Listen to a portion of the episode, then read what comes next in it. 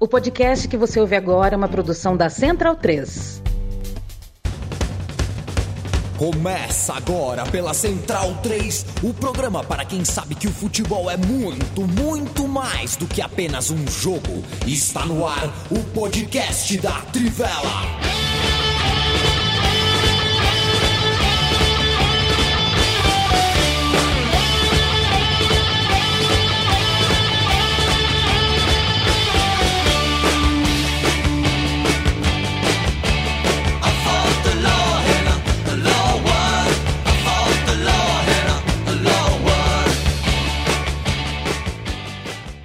Bem-vindo, bem-vindo, amigo e amiga da Trivela e da Central 3. Esse é o podcast da Trivela que chega ao vivo, como live, toda segunda e toda quinta. Hoje é dia 11 de, 11 de outubro, não, 11 de agosto de 2022. Eu me chamo Leandro Amin, estou ao lado de Leandro Stein, diretamente de São José dos Campos. Felipe Lobo, direto da Zona Oeste de São Paulo. Bruno Bonsante, jamais para o centro. E Matias Pinto, não me lembro foi pra onde, Matias? Mesmo? Tá... Zona Oeste. Zona sigo, Oeste também, sigo né? na Zona Oeste. É. Ah, perfeito, perfeito. Hum. É, a gente vai passar a próxima hora falando disso daqui, ó. Aqui, de bola? É, de bola. Bola de futebol. Hum. É, comprei uma bola, cara. Comprei uma bah, bola. Vi... Bonita, hein? É, porque não é qualquer bola, é uma tango, né? É.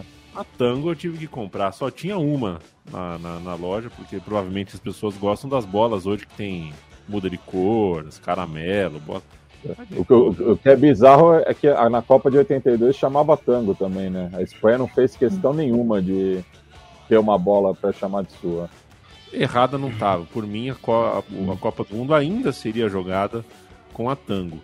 Agora, o Felipe Lobo, eu me ocorre agora há pouco, a gente vai falar hoje um pouquinho, é uma das notícias do jogo rápido. Boa noite para você é, é, que a Copa do Mundo passou um dia para frente, né? Passou um dia para frente. Então a abertura da Copa passou a ser às 13 horas, Equador contra Catar, correto? Isso aí. Eu fiz um plano de vida, a gente se planeja pela Copa, por causa da Copa do Mundo, correto? Sim. É, eu decidi passar a Copa do Mundo em São Paulo para ver os amigos, para encontrar os amigos, eventualmente trabalhar, fazer frila, estar tá no estúdio da Central 3. Adivinha para que hora e para qual dia eu comprei a minha passagem para ir para São Paulo? 13 horas do dia 20. É, puta que eu pariu, né? Não é brincadeira. Ah, mano, sério? É brincadeira, sabe? Pô, é uma vida, né? Numa Copa do Mundo, cara. Desculpa aí, mas é, a, pipa, a pipa é sacanagem, né, velho? Aí foi sacanagem. Não, tu, sabe? Não, tem limite, tem limite. A gente dá a vida por uma Copa do Mundo, cara. Eu vou estar dentro do avião. Você vai, pode, vai ter que, você pode tentar ah, trocar, né? Mudar o voo. Eu vou mudar o voo. Eu vou claro, mudar o voo ou é... compro outro. Sacanagem, né? É sacanagem, é sacanagem. Eu não vou. É difícil ter prejuízo econômico por causa de um Catar e Equador também. Mas vamos nessa. É, mas é melhor também, né, Moncinha? É melhor ser 13 horas de um domingo, depois hum. do Globo Rural, esporte espetacular ali, do que 7 da manhã de uma segunda-feira também, né? também acho, né? É, o horário das 7 vai dar umas pinicadas na gente. 7 é um. Assim, Oito, põe as oito. O que, era, o que era bizarro é que a abertura ia ser no terceiro jogo, né? Então, tipo, teoricamente, é. a abertura era no, na segunda-feira, às 13 horas, depois de dois jogos da Copa do Mundo.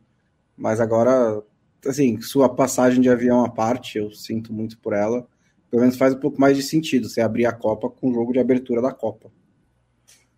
De fato. É, vejo que meus amigos estão todos encapotados, faz frio em São Paulo. Eu aqui em Maceió, finalmente dias bonitos, lua cheia, dias muito bonitos, mas andou chovendo demais. Agora a chuva deu uma estiada, dias muito bonitos e calorosos. Assisti Libertadores ontem de cueca. Paulo Duarte, um abraço para você. Matheus Freitas, Gabriel. Ainda bem que eu não sou supersticioso, né, Bonsa? Porque é, senão, a partir de agora, vou fazer o quê? Só, só vou ver só ver jogo de cueca. cueca. Bruno Verginazzi, um abraço. Vitor Marques de Almeida. é o Bruno Verzinazzi que, que evoca aqui Lion Wolf ou Leão Lobo. Dignidade já. João Marcos Moreira, salve, salve para você também. O Augusto está aqui. Uh, já pode dizer que a final será novamente Flamengo e Palmeiras? Nem a pau, Juvenal. Tem, ai que respeitá-los. O time do velho Sarf não, não tirou o River Plate à toa, não.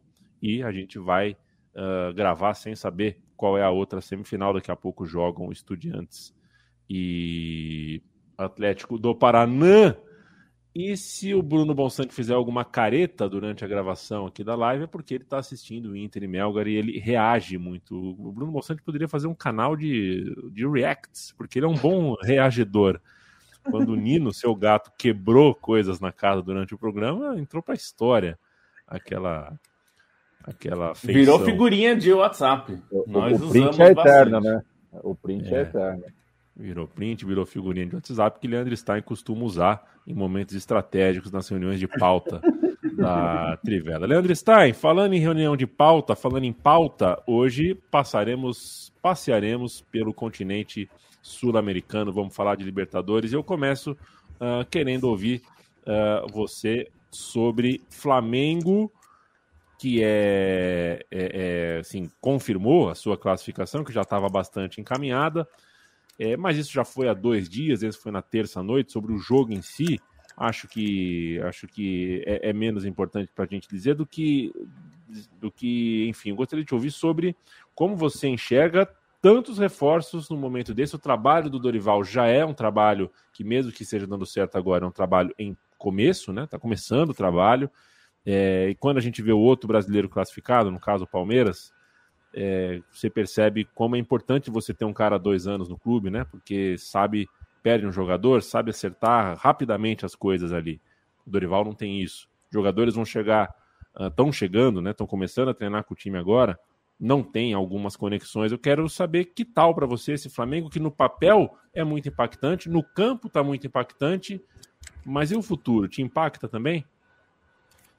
Bom, acho que o Flamengo é, não é só a questão da, do jogo na terça-feira, né? O jogo é um confronto que foi resolvido semana passada. O próprio jogo de terça não tem muito a acrescentar pela maneira como aconteceu, né? O Flamengo muito tranquilo para construir a vitória, não precisou fazer sua melhor exibição.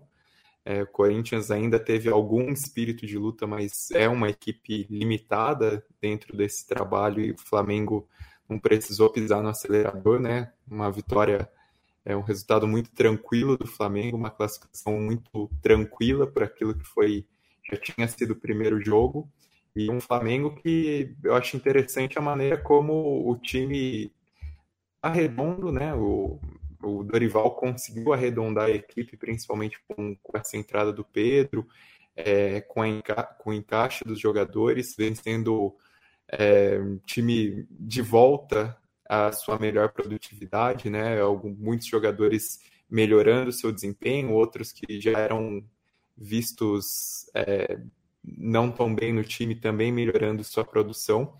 E o Flamengo pensando nessa reta final de temporada, né, e pensando principalmente em Copa do Brasil e Libertadores, conta com esse elenco bastante diverso, com esse elenco com jogadores prontos para darem conta do recado e com jogadores que você olha o banco e, e vê esses caras entrando, a impressão é que o Flamengo até melhora, né? Assim, pode até melhorar com a participação de alguns deles. Acho que o caso do Vidal é muito emblemático, né? Porque ele chega, não vem de, de um período tão bom assim na Europa, mas chega muito bem no time, é, chega rendendo bastante, mostrando que realmente não está só de férias no Rio de Janeiro, que tinha vontade mesmo de, de defender a equipe, acaba entregando muito bem.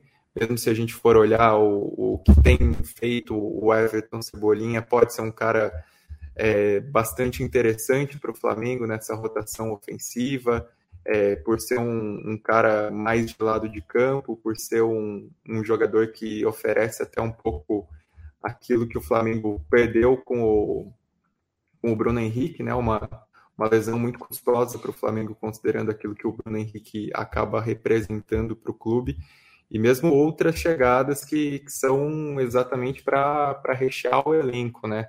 é, considerando o Guilherme Varela, que tem um pouco de dúvidas como vai ser, mas chega numa posição que o Flamengo tem muitos problemas há, há algum tempo, que é a lateral direita, embora o Rodinei venha sendo um dos destaques do time, né? não necessariamente do ponto de vista defensivo, como foi um jogo mais frágil dele contra o Corinthians, mas tem sido. É, ele ajuda a capitalizar o jogo do Flamengo ali pelo lado direito, né? Com apoio, com a maneira como ele sobe. O Pulga tem é um volante que eu acho muito bom, assim, pela maneira como é, ele é combativo, pela maneira como protege o time. Ainda tenho dúvidas do quanto ele, ele vai render também, porque não vem de uma temporada tão boa, mas é um, um jogador que dá essa, essa opção para o elenco, né? Se precisar entrar, principalmente ali no lugar do Thiago Maia. Então é o Flamengo que é, nessas trocas, pensando numa competição como a Libertadores, principalmente, né, que é o, o foco principal, Flamengo tem caras para entrar no segundo tempo e para não, não deixar a peteca cair, né? Um, um nível excepcional que, por exemplo, não acontecia nem tanto assim se a gente fosse olhar o, o time de 2019, que é a comparação básica. Então, o Flamengo com o elenco mais competitivo e mais capacitado para manter esse nível do, do time durante todo o tempo. Né? E, assim, pelo que vem jogando o time, pelo que vem rendendo, você ter esses caras, você ter até essa competição pela, pela posição, ajuda o Flamengo a render ainda mais. Né? São caras prontos a entrar. Imagino que o nível dos treinos também tenha subido absurdamente nos últimos tempos pra, por ter esses enfrentamentos. Né? enfrentamentos também de, de caras que chegaram e não, não vão querer só fazer figuração, só esquentar o banco, só entrar no segundo tempo.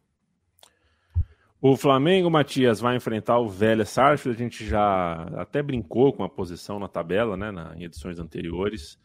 Posição na tabela que ocupavam os argentinos na Libertadores, né? Tanto Tadieres quanto Vélez, quanto Estudiantes, posições lá de baixo. Então, isso a gente, sobre isso a gente é, já falou, mas eu queria um olhar seu sobre a repercussão, né?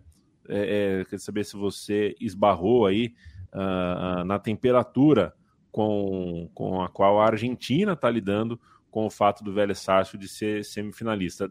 Me parece claro que não é um time que causa frisson na opinião pública, não tem a mídia de um Boca, de um River, de um Estudiante, de um, mesmo de Estudiantes, Independente, de um Racing, mas, poxa vida, é um time da capital na semifinal. E eu queria saber qual é se você se você tem uma temperatura, um tom uh, dessa, dessa classificação para passar para a gente. É, o Vélez, desde os anos 90, né, quando o Bianchi volta ao clube como treinador, né, ele que já havia sido campeão como jogador no final dos anos 60, então é um ídolo de duas gerações distintas, né, e o Vélez acabou crescendo demais, né? Virou um clube modelo, enfim.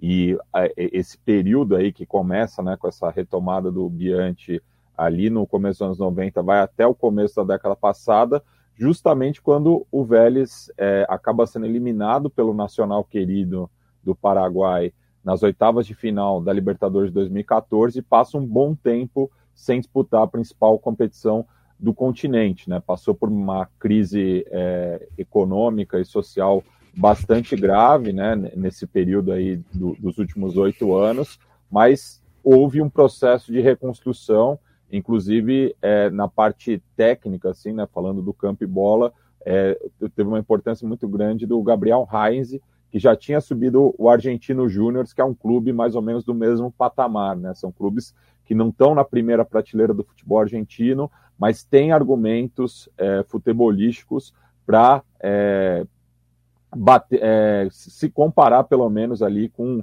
é, o Racing o São Lourenço, que foram os, os grandes que ficaram um pouco para trás né, em relação a Boca River e o Independente, né, que agora, é, curiosamente, vive um momento muito duro também da sua história. Né.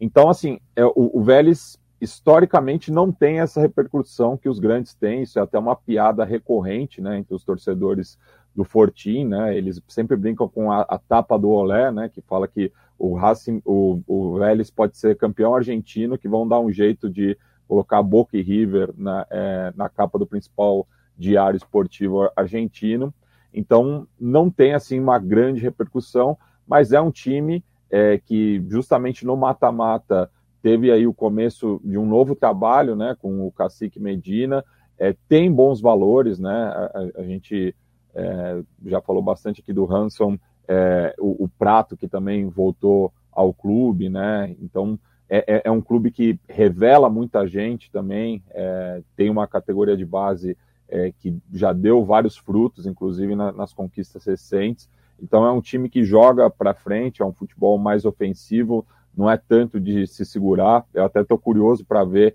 qual vai ser a estratégia contra o Flamengo, porque daí eu acho que é, pode ser até meio suicida, né? É, adotar o, o, o, mesmo comportamento que foi contra o Tajeres, por exemplo. Talvez seja algo mais parecido com o que ocorreu na, na partida de volta contra o River, né? Mas é um time que sabe é, coordenar tanto ataque e defesa nesse sentido, né? É, trouxe o Godin também, né? Que já está assim no, no final da sua carreira, mas é um, um nome experimentado. Então, é, causa uma certa, uma certa surpresa esse Vélez chegar na semifinal, algo que não ocorria desde 2011, né, justamente aquele é, quando é derrotado pelo Penharol, né, quando o Tanque Silva erra o pênalti que poderia levar o clube para sua segunda final de Libertadores e joga é, contra o Flamengo, com quem teve é, confrontos marcados né, no, nos anos 90, aquela Supercopa, né, que a gente até comentou em um programa recente que eu e a mim gravamos, o Som das Torcidas sobre o Fluminense, que daí tem essa amizade também né, entre os tricolores e os fortineiros. Então, eu estou muito curioso para ver é, esse confronto com o Flamengo, no qual o Vélez novamente não é o favorito, assim como foi contra o River e contra o Tajeres, mas é, se chegou até aqui é porque tem algo, é um time que joga bola. É, tem duas coisinhas que eu queria dizer sobre o Vélez. É, uma é que, é claro, é outro momento, mas o, o, o, o, a primeira rodada do campeonato da, da, Libertadores do ano passado foi bem interessante entre esses dois times. Eles caíram no mesmo grupo, foi 3 a 2 para o Flamengo no, no, estádio do Vélez. Foi um jogo bem legal. O jogo no Maracanã não me lembro de assistir, não sei que história que teve, mas foi um jogo bem interessante. É, muito tempo passou, claro, mas vale o registro. E também vale o registro que um pouquinho antes disso, um pouquinho mais para trás, é, o, o Vélez Sarsfield poderia ser conversado aqui entre nós, numa conversa de futebol, como o time do futuro, como o time do presente, né? Aquele trabalho que o Heinz, que o gringo Heinz comandou, tinha muitos jogadores jovens e muito bons, né? Imagina, eu imaginava que aquele Vélez poderia ter uma campanha semifinalista de Libertadores, que tinha o Thiago Almada, que agora está no campeonato americano, né? Na Major League Soccer, tinha o Robertoni, que foi parar na Espanha, e tinha, enfim, outros jovens ali, era um time muito era um time muito entusiasmante. E o time de hoje não é esse time, né? Precisou vender, inclusive, né? Acho que o Godinho é o principal símbolo, né? É, os times médios da Argentina, se até os médios do Brasil muitas vezes tem que recorrer ao que o mercado, né? Não, você não segura o jovem, você vai trazer o veterano, enfim. É, mas é curioso de ver como o Vélez acertou em cheio na campanha uh, na qual não era cotado, inclusive já falamos aqui, esteve quase eliminado da Libertadores e se classificou na famosa Bacia das Almas. Bacia das Almas, uma expressão que deveria ser proibida do mundo, Bruno Bonsante. Bruno Bonsante, que não tem é, nenhum terreno no metaverso. Não. Não, porque o Bruno Bonsante comprou um terreno. Não comprou terreno no metaverso, nem trocou criptomoeda por maná, por xamã, o Chinfree. Nem, nem comprei Twitch também. Nem NFT de Twitch, de obra de arte. O Bruno Bonsante é o seguinte: é, um abraço para o Caio Almeida, para o Vinícius Oliveira, para o Helder Kleber, para o Cauê Nunes. O Emerson Pérez fala assim: é, alguém mais achou que o Rony iria errar o pênalti? É, eu vou introduzir então Palmeiras e Atlético Mineiro através dessa pergunta. O Emerson, é, quem lembra do pênalti que o Rony cobrou contra o Awali no Mundial de Clubes, é, pode dizer que o Rony tem uma das piores cobranças de pênalti da história do futebol brasileiro. Um jogador é, que marcou sua, né, marcou é uma cobrança medonha. Acontece que o Rony gosta muito de futebol, né? mais do que futebol, ele gosta muito de ser jogador de futebol. Esse é um cara que, se você abrir o campo de treino para ele, ele treina das 8 da manhã às 6 da tarde mesmo. Tem uma dedicação absurda e eu não duvido que esse cara tenha cobrado 100 pênaltis por dia no quintal da casa, no campo de treino, no pensamento, no sonho, no videogame, no desenho animado, até conseguir bater o pênalti bem. Então, é, o Rony, o Rony, o Rony funciona diferente. É um dos jogadores mais dedicados que eu já vi em campo. É, é, acho que merece o registro, assim que uh, ele dessa vez tenha batido bem. Foi o, foi o último pênalti antes do sexto, né? O último pênalti antes das alternadas, que bateu o Rony. Foram 12 cobranças, só uma desperdiçada. O Rubens desperdiçou o pênalti, né, Boncinha? Que é um Sim. meia colocado como lateral esquerdo, um meia bem promissor. O Atlético Mineiro vai ter futuro, vai ter futuro esse jogador, tem 20 ou 21 anos, mas está marcado, claro, como o vilão que a disputa em pênalti sempre precisa promover. Antes do pênalti do Rubens, muita coisa aconteceu. Muita coisa. É, o Gustavo Scarpa achou que o Rony ia perder, né? Você vê o vídeo lá dos bastidores, ele na hora que o Rony vai perder, ele põe a mão na cabeça, assim, é, também sentiu, sentiu um pouco esse medo. É, assim, é, foi um jogo é, muito curioso, porque quando o Danilo é expulso, o jogo mal havia começado ainda, né? É, já tinha passado 30 minutos, mas ainda eram 30 minutos em que os dois times estavam muito cautelosos, os dois times estavam meio. Não, não gosto de usar a palavra se estudando, né? Mas eles estavam é, tentando sentir o jogo ainda, né? Até que ponto dá para arriscar, até que ponto dá para tentar um pouco mais, tentando fazer um jogo mais controlado dos dois lados. É, e aí, de repente, o, o, Danilo é expulso, e tanto o Danilo quanto o Gustavo Scarpa, eu acho que, que, que vale essa ressalva. É, porque fala-se fala muito, da, fala muito da força mental do Palmeiras, né? Aí quando tem dois jogadores expulsos por entradas fortes numa quarta final de Libertadores, você fala, mas bom, e aí, cadê a força mental? Mas eu não achei que foi desequilíbrio é, dos dois, eu não achei que eles perderam a cabeça nessas jogadas. Achei que foram entradas muito duras, que eles é, erraram, né? E acabaram pegando os jogadores adversários. É, Para mim, perder a cabeça e ser expulso é você fazer que nem o Vargas, por exemplo, ou você dá uma rasteira no jogador, ou você dá um, uma cotovelada. Isso é resultado de desequilíbrio emocional. No caso e, ali. Aliás, moça, a, a, expulsão agora do Gabriel pelo Internacional foi muito parecida com a do Danilo, né? É, de verdade. errar o bote e acabar é. indo de sola, né? Hum. Exato, achei, achei que os dois foram erros técnicos. No caso do Scarpa, até mais é, um pouco mais compreensivo, até porque ele tinha levado a falta, né? Então ele estava um pouquinho ali mais desequilibrado. É, desequilibrado.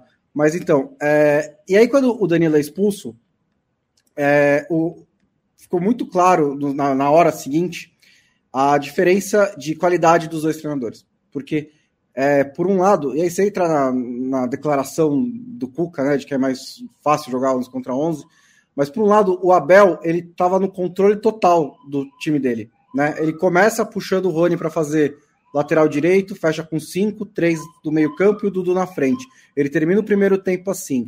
Acho que dos minutos com inferioridade numérica foi o melhor do Palmeiras.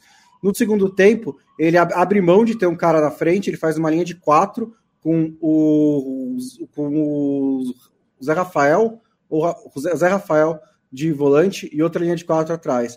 E mais para metade do segundo tempo, ele faz diferente de novo, com o Gustavo Scarpa de lateral esquerdo, com o Rony no, no meio-campo, mais um 5-4-0. Então o Abel foi mexendo no time dele, sem fazer substituição, aliás, ele foi deixar fazer substituição só no fim do jogo. Ele manteve os 10 jogadores em campo que estavam ali correndo com um a menos durante a maior parte da partida. É... E ele foi mudando, foi ajustando, foi adaptando a formação tática do Palmeiras para tentar bloquear o Atlético Mineiro. Estava muito claro que o Palmeiras sabia o que fazer com um jogador a menos, que ele havia treinado isso, né? E estava muito claro também que o Atlético Mineiro não sabia o que fazer com um jogador a mais, né? Como disse o Abel, né? Muitas jogadas pelos lados, é, jogando a bola na área, facilitando que o Palmeiras afastasse, sem fazer triangulação pelo meio.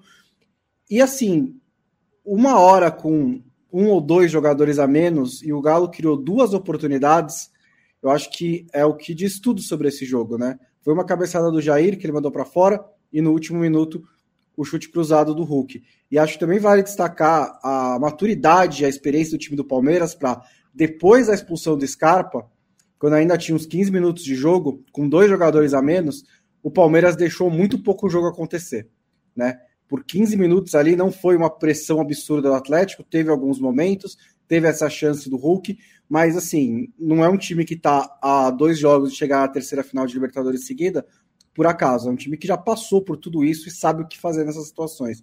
Então também me impressionou muito como o Palmeiras, com dois a menos, conseguiu me, não diria controlar o jogo, mas soube lidar com o jogo, soube interpretar o jogo, soube travar os minutos finais do jogo para carregar até os pênaltis. É, sobre o Atlético Mineiro, é, até resgato dois comentários que eu fiz na ida, né? Dois comentários sobre questões do Atlético Mineiro. Um era a dificuldade do Atlético para acertar as finalizações, né? No jogo de ida no Mineirão, muitos chutes para fora. Agora, tudo bem que os dois erros mais flagrantes foram realmente chutes para fora, né? É, arremates para fora, no caso, a cabeçada do Jair e o chute do Hulk.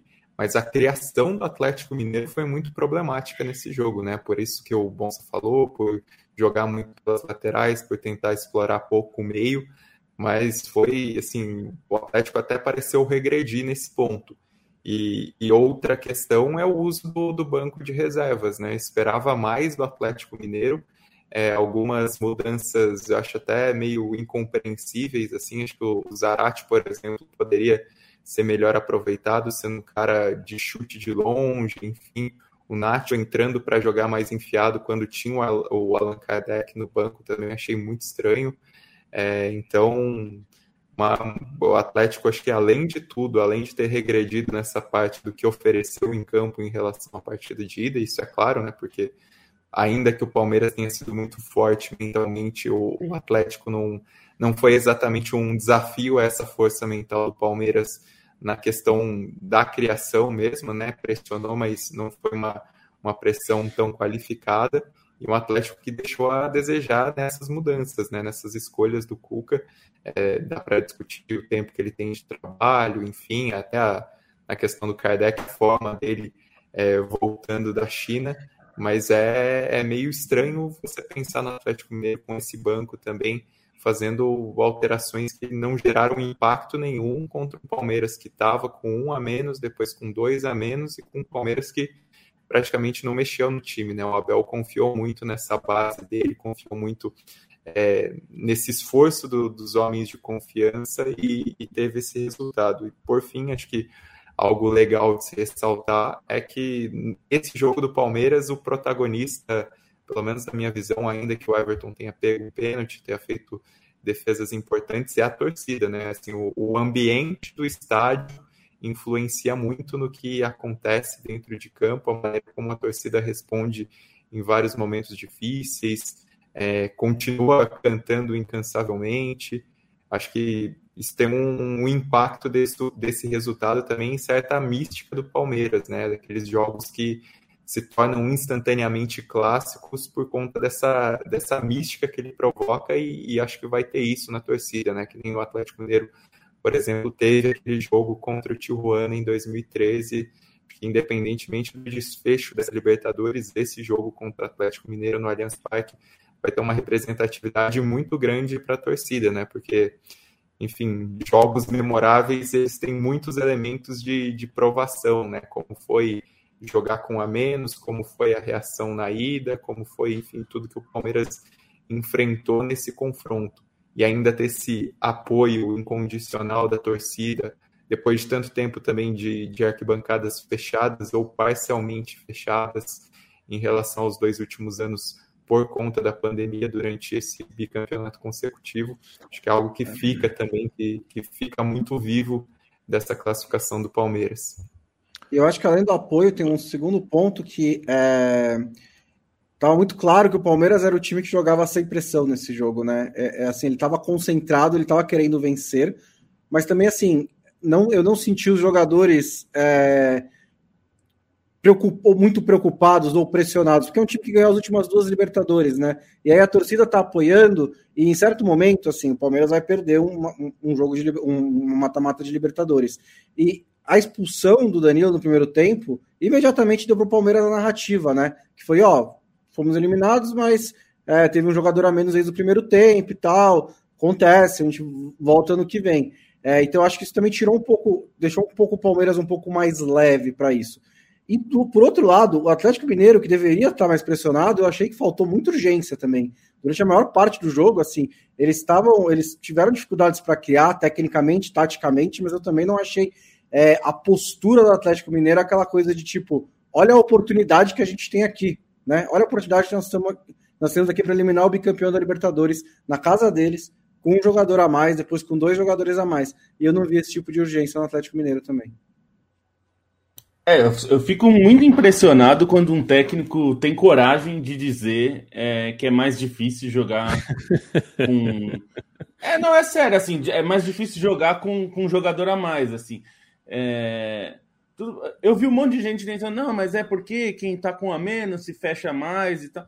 Mas, cara, isso não tem sentido nenhum, nenhum. É o que o, o nosso amigo Guilherme Dornelles, quando saiu ontem à noite essa declaração do Cuca, ele falou, pô, eu queria que alguém tivesse perguntado para ele, então por que, que você não tirou um jogador do seu time? É, eu escrevi isso também. 10? Eu escrevi Porque, isso também. É, assim, sinceramente, é um insulto à inteligência de quem tá vendo, assim. É, porque não tem, é óbvio que o quem está com um jogador a menos vai se preparar para é, atuar de forma diferente quando você de, de 11 jogadores. E acho que a grande diferença é o que o Bonsa falou. Ficou muito clara a diferença da atuação dos técnicos nesse jogo, é, porque era evidente que o, o Abel assim imediatamente entendeu que precisaria mudar algo e precisaria reposicionar o time e reposicionar até a estratégia do jogo, né? Porque isso muda, evidentemente, todo o desenrolar do jogo. É, e o que apareceu, e, e, e, claro, o trabalho do Cuca é muito, é muito novo ainda, né? Muito é, recém-começado nessa volta, né? É, mas aí é você dizer, é, você chamar a gente de idiota quando você. Ele chutou o balde, né? É, mas, é melhor, mas, assim, é melhor ele... jogar com 11 contra 11. Porque é, aí a questão é, e, Lobo, ele não mas, achou alternativas. É, é isso. É, mas não é como se ele desconhecesse o elenco, né? Porque ele trabalhou não, claro, com 90% claro. aí. Né? É, claro. Falando, falando a real, assim, ele não foi o primeiro técnico a falar isso. Não, não é só o técnico claro que não. falar isso. Eu já ouvi isso é gente é na europeu falando isso também, que ah, fica difícil Sim. quando os caras fecham lá atrás, blá blá blá. Já ouvi isso várias vezes. Só que assim, é, não dá para dizer que foi mais difícil, principalmente quando vê, você vê o jogo e houve um momento que o Palmeiras estava nas cordas. Teve um período ali no segundo tempo que a bola. O Palmeiras não tinha nenhuma saída, mesmo antes da expulsão do Scarpa. Não tinha saída, a bola ia para frente e voltava imediatamente. Inclusive, em alguns momentos do jogo, a defesa do Palmeiras tentava sair com passes curtos e errava, e a pressão do Atlético funcionava. Então, assim, é, o Atlético Mineiro esteve superior ao Palmeiras com um jogador a mais, né? A superioridade numérica foi uma influência muito grande nisso. É, mas o Atlético Mineiro não soube o que fazer, o que fazer com isso. Né? Não, não é que aumentou a dificuldade, na minha opinião, não é que aumentou a dificuldade do jogo para o Atlético Mineiro, é óbvio. É que transformou o jogo em um cenário diferente ao que, que, o Cuca tinha imaginado no jogo e ele simplesmente não soube o que fazer. Né? Ele tinha um plano para o jogo, não, não, não, tinha dois, não tinha três, e é, o Abel tinha vários ainda para tirar da, da cartola eu vou, vou tentar, assim, tentando olhar da forma mais positiva, assim, com todas as questões, a gente já falou muito sobre o Cuca fora de campo, que ele deve, deve uma explicação que ele nunca deu, tal. Isso aí é uma outra questão, nem vou entrar nisso de novo, a gente já falou muito. O ponto ali dentro do jogo é, se ele tinha uma ideia, se ele tinha uma ideia sobre aquela situação, essa ideia não deu certo. Eu tô usando o cenário mais otimista, tá?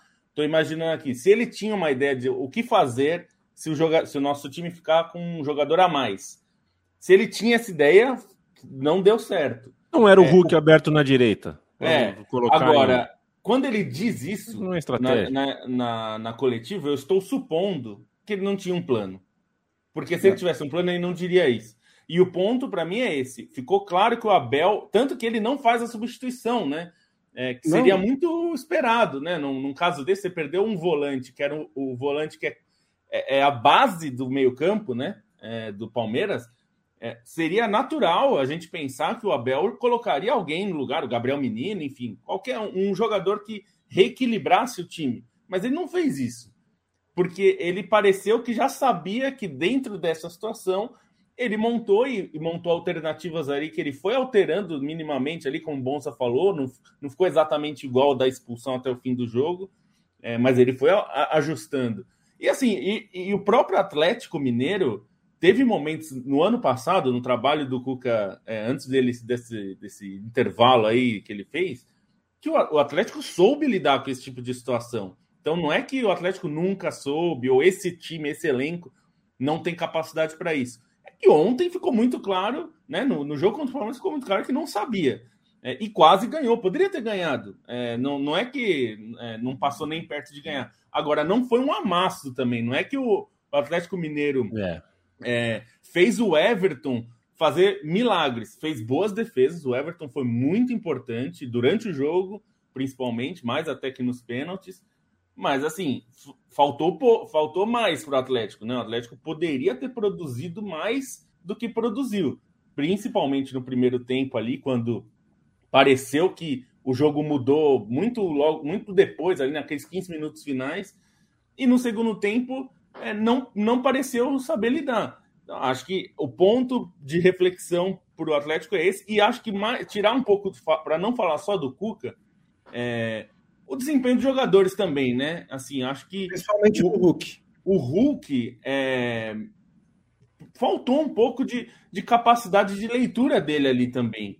É, de como fazer as jogadas. Porque aí tudo bem, ele pode falar, ah, mas o técnico pediu para eu ficar na direita. Pode, pode acontecer. Agora, vou lembrar um episódio que a gente falou muito na Copa, é, que a gente reclamava às vezes do posicionamento um pouco estático do, do Brasil na Copa. E o William, nas oitavas de final contra o México, ele sai da posição da direita dele, né? Ele estava jogando muito pela direita naquela Copa, ele sai, faz a leitura que no lado esquerdo estava melhor, ele vai para o lado esquerdo e faz a jogada, o Brasil começa a, a assim, desmontar a defesa mexicana e sai um gol por ali. É, então, acho que assim, claro, é, o, o, jogo é coletivo e tudo mais, mas às vezes falta. E eu, não, eu tô falando do Hulk porque ele é o craque do time, mas os outros também, os, os outros jogadores faltou um pouco. O que o, o, que o, o Atlético mais conseguiu no segundo tempo, tirando lance, os dois lances que eu acho que são os, os capitais ali, do, a cabeçada do Jair e o chute cruzado do Hulk para fora, tirando essas duas jogadas, as jogadas mais perigosas são chutes fora da área. É, não teve uma jogada trabalhada, um escanteio bem pensado ali, uma bola, essa bola que a gente fala de vez em quando, de bola no primeiro pau, que o Abel parece trabalhar muito, porque vira e mexe tem uma jogada ali aquele bloqueio de basquete para um jogador entrar na. Enfim, faltou algo. Eu não consegui ver nada.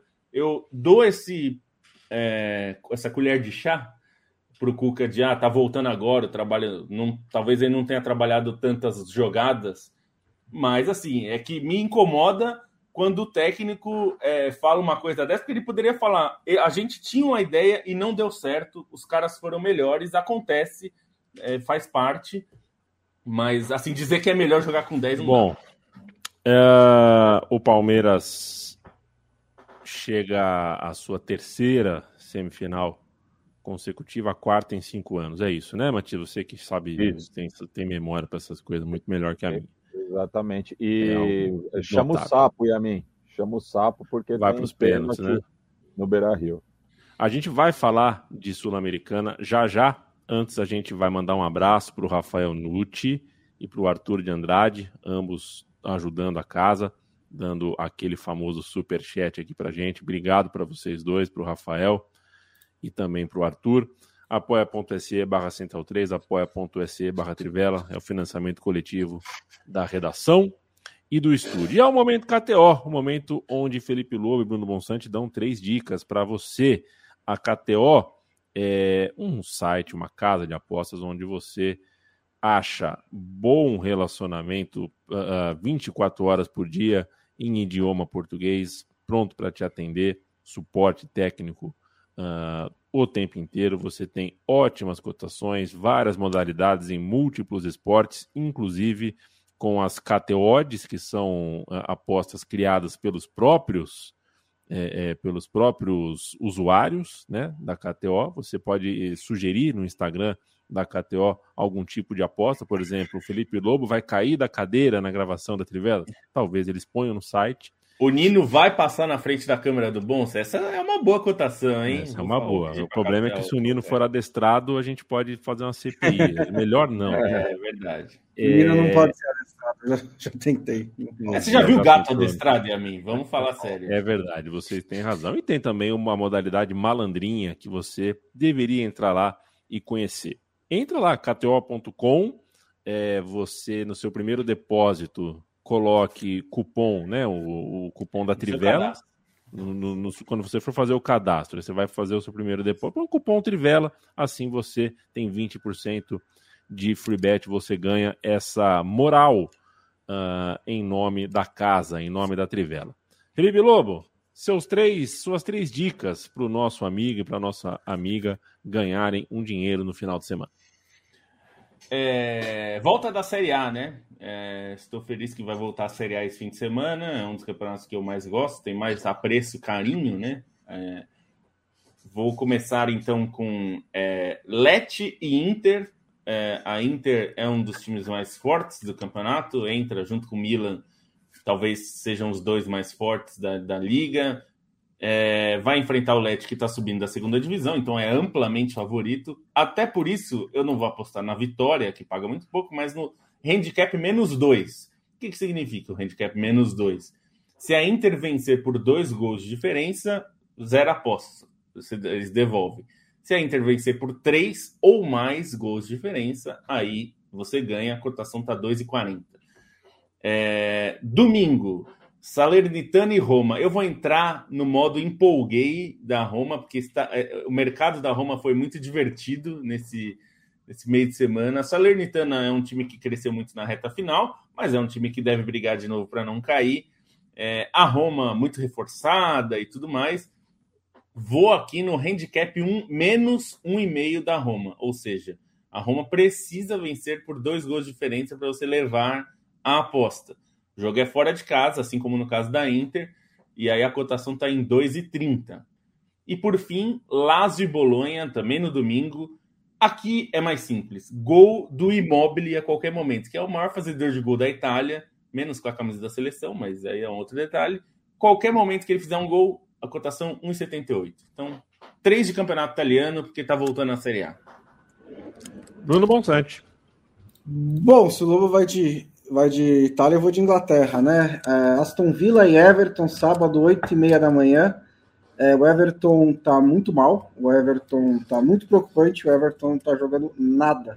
E vai pegar o Aston Villa fora de casa. O Villa não é tão bom assim no Villa Park, mas é um time tecnicamente melhor e que precisa de uma recuperação depois de perder para o Bournemouth na primeira rodada, que foi um resultado bem surpreendente, porque é, o Bournemouth, na minha opinião, é o pior time da Premier League. Logo, às 11 da manhã, ele vai pegar o Manchester City fora de casa. Então, eu acho que o Manchester City vai dar uma bela uma goleada no Bournemouth. É, eu sugiro aí o over 3,5 a 1,90. São quatro gols. Se o Bournemouth fizer um, maravilhoso, mas o City tem mais do que capacidade de cumprir essa linha. Agora que está tá começando a aprender aí a jogar com o Haaland, já mostrou umas coisas bem legais na, no jogo contra o West Ham. E falando em West Ham, domingo às 10 horas da manhã, tem Forest West Ham. West Ham jogando fora de casa, um bom visitante. É, enfrenta o Forest que ainda está se encontrando com seus reforços. Eu ainda não estou conseguindo ver um time muito é, claro no, do Nottingham Forest. E o West Ham, que é um dos melhores times da Inglaterra, é o sétimo, é o primeiro ali acima do Big Six nos últimos dois anos. É, pelo menos, né, não. É, é em desempenho, em campanhas e tudo mais, é, pagando 1,94 para ganhar esse jogo. Então, vitória do Aston Villa 1,86, over 3,5 de City Bournemouth a 1,90 e vitória do West Ham a 1,94. KTO.com, um beijo, abraço a todo o time da KTO, sempre muito gentil, muito parceiro com conosco, conosco, consigo, convosco, Teti contigo, Ceci consigo. Você era bom de português formal na escola, Matias? Não. Não, né? Tá bom. Eu, eu, eu, era péssimo em gramática, tinha pesadelo com conjugação de verbo. Pois é, eu, eu sou meio autodidata também nisso. Nunca, não foi na escola que eu, que eu aprendi que uma coisa é assim, a outra é, é assado, sabe? Revisão é na prática, né? Eu, eu aprendi Exato. revisando o texto. Exato, a gente está nos pênaltis ainda aqui na Sul-Americana. Aqui na minha TV, não vamos fazer de delay, né? Tem cada casa tem o seu delay. Avisa o Inter aí que começou os pênaltis. É, o Inter bateu três e o goleiro É, pegou. aqui também. No, no- no meu tá. tá- o Aqui Cássio também, tá pegou- confirmado, hein? Tá Muito bem É, apurado. E, vale, é, Três e- e pontos. eu, e eu observo que, assim, é, é, a regra do gol fora de casa, ela pode não ser tecnicamente a mais ah, lógica que tem, mas eu sou a favor dela, porque sem ela aumentam as disputas em pênalti. E eu acho, eu prefiro um desempate É, sempre por gol disse fora de também. casa. Como é que é? Não, sempre disse isso também. É, é- É, então. é- é- eu acho que gol fora de casa é mais ou menos que nem a democracia. Pode, tem muitos defeitos, mas é o melhor que a gente encontrou até agora. em relação a, então, no eu- caso do, do gol fora de casa, pra, em termos de critério de desempate, né? Porque você vê o número de de decisões por pênaltis que nós estamos tendo nas competições É, con- é, con- sul-americanas.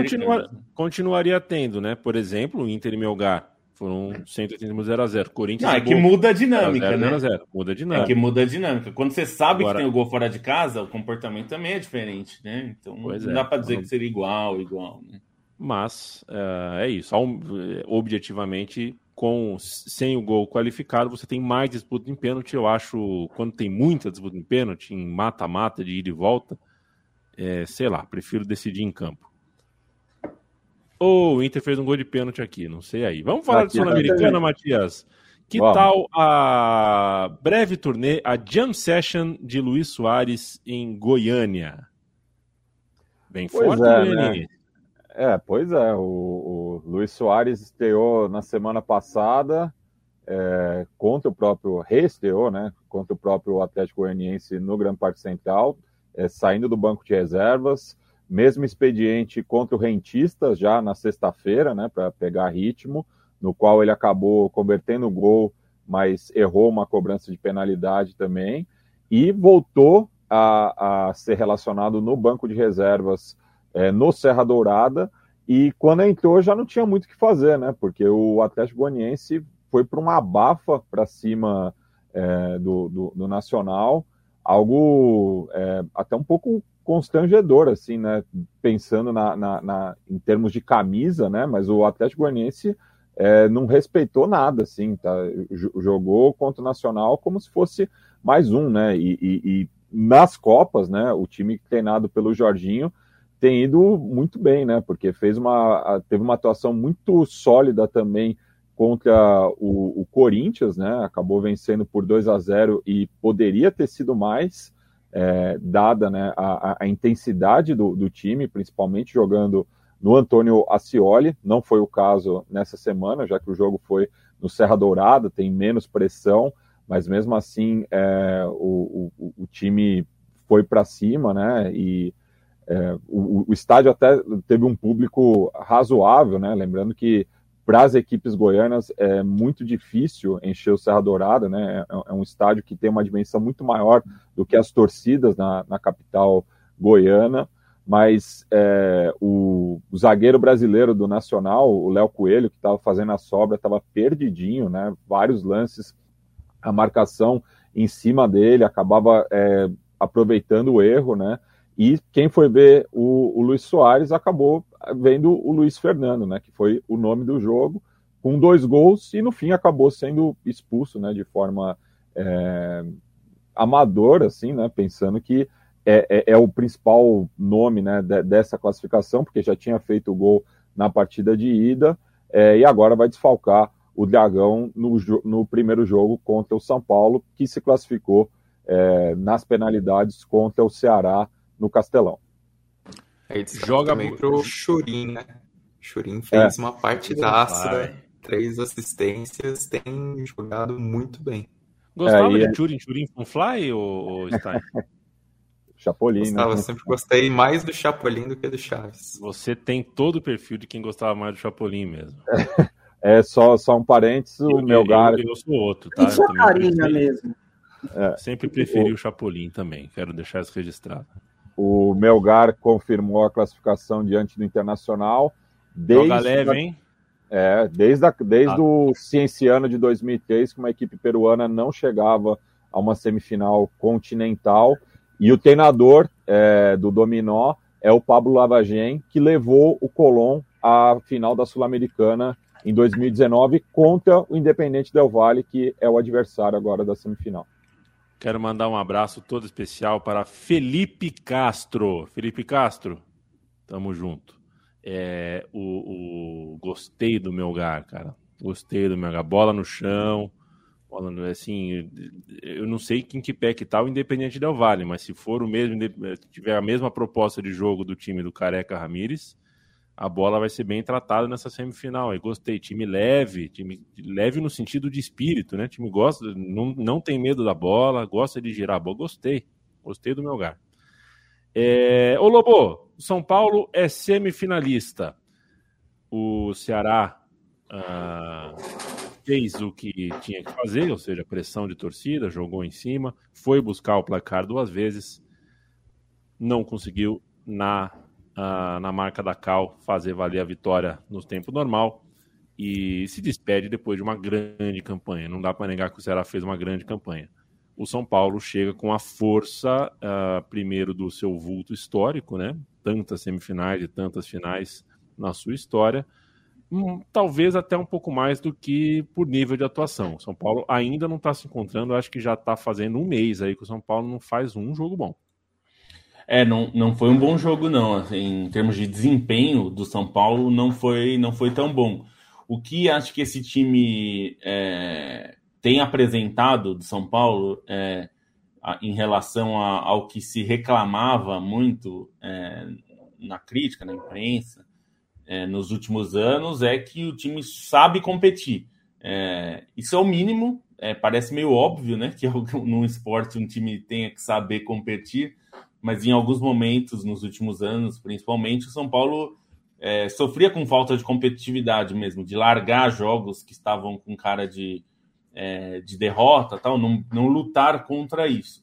É, diria que assim, o, o Ceará fez tudo o que precisava fazer, né? É, é, em termos de comportamento, claro, precisava de mais um gol para classificar, é, mas em termos de comportamento, de postura do time, fez o que tinha que ser feito é, colocou o São Paulo em apuros muitos momentos do jogo.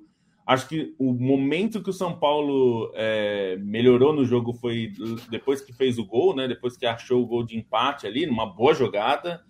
É, aí nos minutos seguintes o Ceará pareceu sentir um pouco, é, mas também quando consegue fazer o segundo gol, né?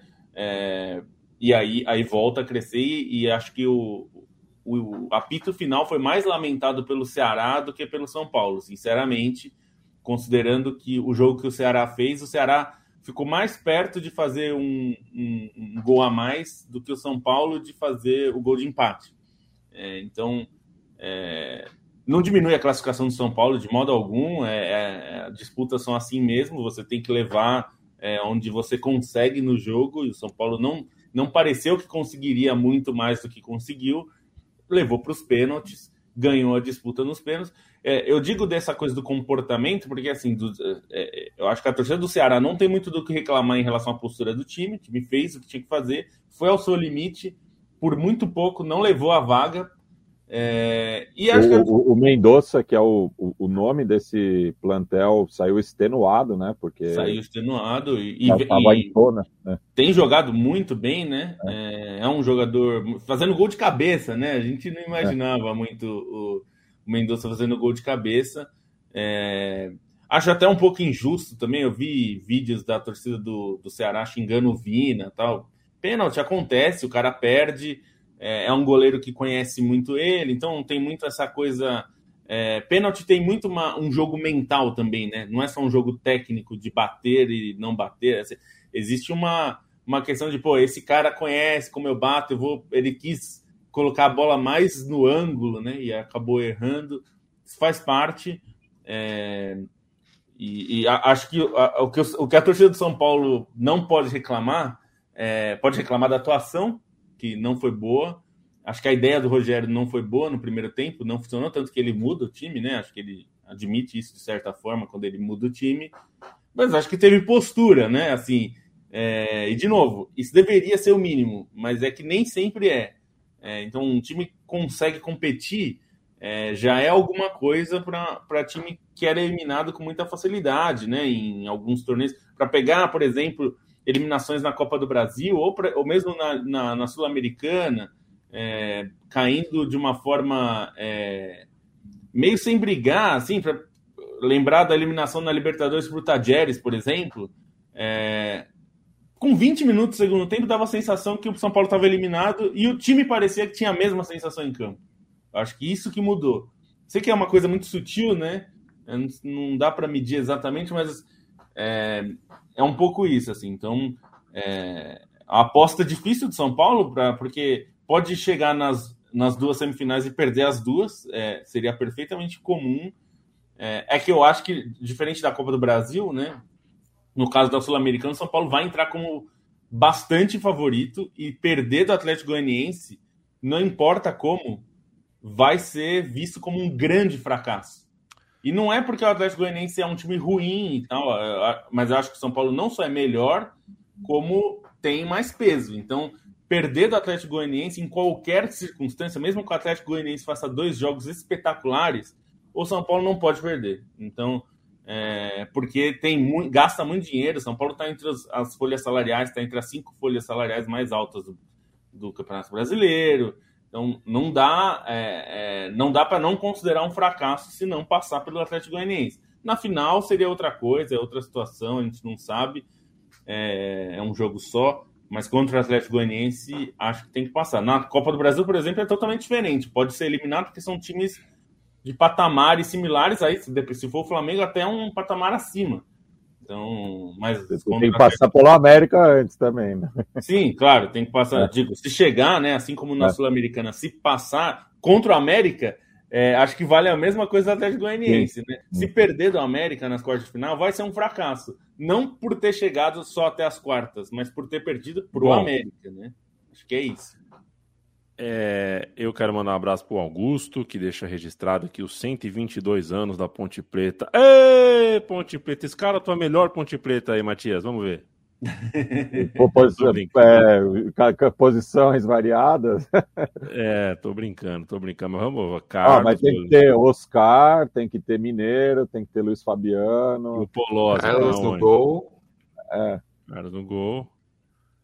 Lateral é, direito. Juninho. Não, não, vale o advínculo, hein? Não vale o é. advínculo. É. De cá. Oscar e Fábio Luciano, acho que na zaga. Lateral esquerdo. Fábio Luciano, não sei se é o Fábio Luciano ou o Juninho Fonseca, hein? É, também. Olha. É, dei pano pra manga aí, né? Vocês vão passar é. o resto da noite aí pensando. José Gilmar, mano, pra falar que a ESPN chama a Sul-Americana de Sud-Americana. Ah, eu não acho ruim, não, viu, Zé Gilmar? Não, não porque eu consiga, eu não consigo falar Sud-Americana. Mas é que a gente se acostumou, quando era quando a TV que tinha transmissão tinha que falar Champions League, a gente se acostumou. Então, é, por que, que o inglês pode impor isso e o espanhol não, sabe? Então, se tem o direito da transmissão, como é bom pode exigir que seja sul-americana. Não, isso não me incomoda. Me incomodava mais quando era obrigatório falar Santander Libertadores. Aí era foda. Mas. É, agora é obrigado a falar Comebol Libertadores. Comebol, ah, Libertadores. É mas isso é a mesma, viu? É, é, marca. É brand é. na competição e outro era o brand do patrocinador. É, é, mas eu prefiro falar espanhol do que falar merchan. Ah, não, sim. É, então, se for, mas se for merchan em espanhol, tudo bem? Se for tipo não, é que aí é, é o nome, falar o nome obrigatório. Assim como na, na a, a, Fox, uma época tinha que falar a série A Team, né? Que ficava até meio. Parecia que tava espirrando, né? É. é. Aí não é legal. Mas é, eu também eu acho que isso aí. O, o nome não me incomoda tanto o negócio da Sul-Americana, não. Se a, a Comebol quer colocar a marca. E me, incomoda, e me incomoda muito pouco o pessoal falar, ah, tem que falar Comebol, Libertadores a UEFA durante muito tempo obrigava a falar UEFA Champions League também. Então, não é isso daí. A, a sigla, inclusive, era a Universidade Estadual de Londrina, né? Era o UEL. É, exatamente.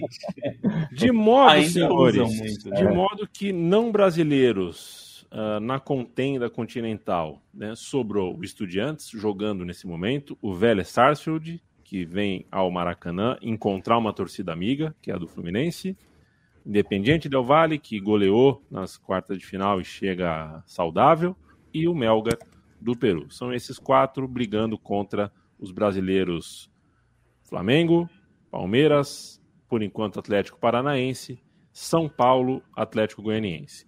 Com certeza é... não teremos duas finais de brasileiros, igual foi ano passado, porque uma final terá Independiente Del Valle ou Melgar. Leandro Stein, deu seu. Nossa, só um pitaco sobre o. Um pitaco não, mas uma curiosidade sobre o Melgar. É bom destacar que é um time que tem sua influência nos técnicos das seleções hoje em dia, né? Dois técnicos das seleções sul-americanas fizeram trabalhos marcantes do Melgar.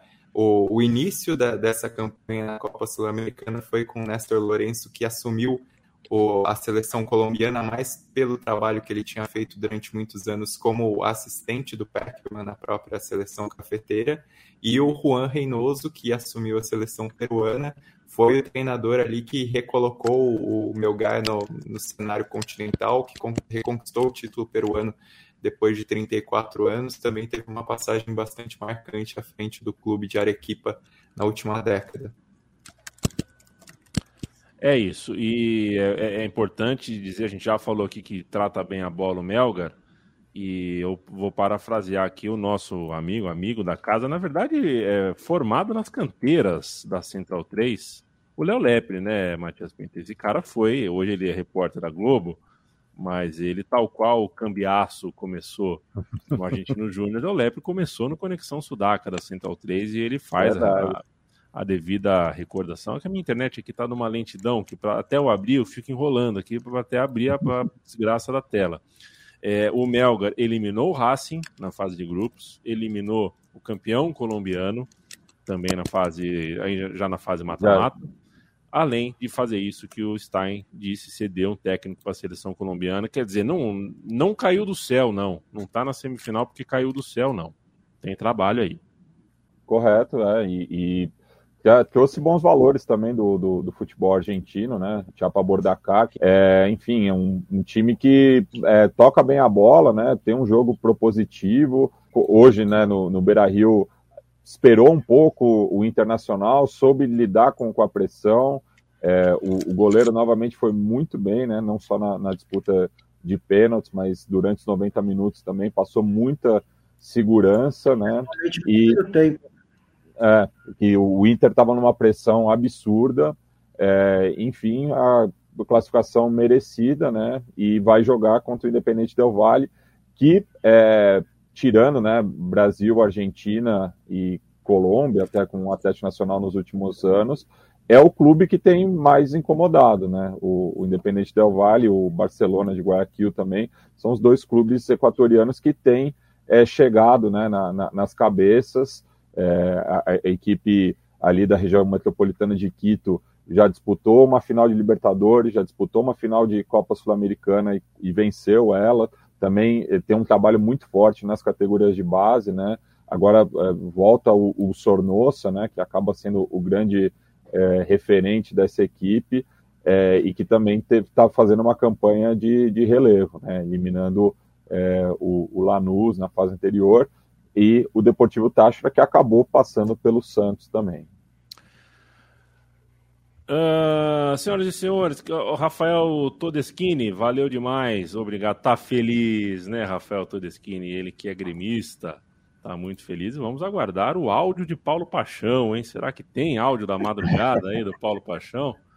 É, que coisa, né? Porque, não, tudo bem, o Melgar tal mas perder três pênaltis depois de 180 mil, e não foi qualquer um, né? Edenilson, Tyson, então é a crônica, né? Um abraço, cadê você? Ah, o Seconello hoje. A crônica tá, tá, a narrativa vai, tá.